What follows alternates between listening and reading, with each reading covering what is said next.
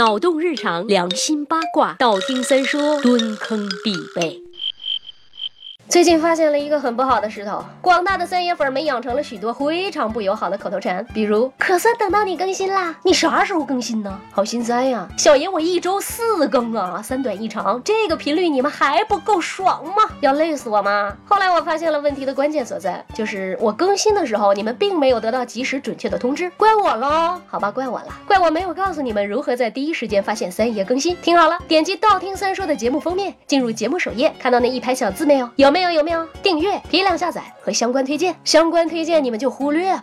相关的领域里真是没有比三爷更棒的了。主要看第一个订阅，订阅，订阅。重要的事情说三遍，订阅以后就可以在第一时间看到三爷更新了。好了，书归正传，亲爱的同学们，你们还记不记得 long long time ago 我们小时候用过的那种一端可以写字画画，一端带着粉色小尾巴的书写工具呢？对，看我的口型，它就是铅笔。至于什么几 B 几 H 的，呃，咱们就先不在这里讨论了。我们主要说说后面的那小段。橡皮是我花钱买的是笔，附赠的是橡皮，但他妈你也不能只是个摆设吧？能不能有一点橡皮自带的功能呀？想必大家都有这种心力交瘁的经历。打草稿、写笔记，铅笔很好用，可一旦你写错，又没有其他备用橡皮，只能用自己屁股的时候，尼玛那真是悲剧呀！只需轻轻一擦，原先的笔记立马黑乎乎一片，没有最脏，只有更脏。你不服，再用力一点蹭，呲啦，错没改，纸已碎，好心塞呀！反正对于三爷我来说，那块橡皮的唯一作用就是磨牙。呵呵呵呵呵呵呵。当然不只是过去，直到现在，找到一支橡皮功能还过得去的铅笔，也是一件非常非常困难的事情。即便那些单独出售的、售价在两块钱人民币以下的橡皮，往往也是效果不佳，清除效果大部分都不是很理想。那么为什么会这样呢？其实呀，大多数橡皮就是一块普普通通的便宜橡胶块。橡皮能擦掉铅笔字，是一七七零年英国科学家普里斯特首先发现的。而在这之前，人们是用面包来擦铅笔的。是的，你们没有听错，用面包当橡皮，真是路有冻死鬼，出门用面包啊！没想到的是，普里斯特发现了橡皮的清除功能。这个发现在当时引起了很大的轰动，因为它给人们带来了很大的方便。不过，最早的橡皮制作工艺非常简单，就是用天然橡胶来做。擦字的时候虽然不掉碎屑，可很多时候是越擦越脏的。后来，人们在制作橡皮时加入了硫磺和油等物质，使橡皮变成了很容易掉屑的状态。于是，被擦掉的铅笔墨也可以很容易的随着碎屑离开橡皮。这样一来，既能保持橡皮的干净，也不会把纸弄脏了。随着材料工程学的改进，橡皮也变得越来越高科技了。至于橡皮具体是什么配方，那依旧是带了那么一点迷之色彩呀。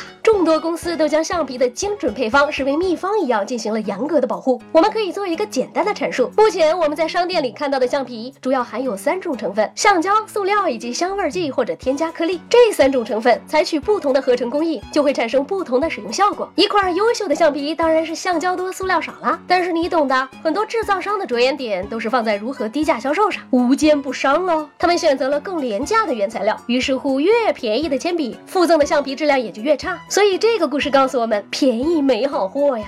买铅笔、橡皮还是土豪一下吧，好用的东西我们自己用的也爽啊，是不是？行啦，我要去学画画了，最近正在学素描，活到老学到老哟，就是这么出色，不要太爱我，拜了个拜，让我们彼此相爱，为民除害。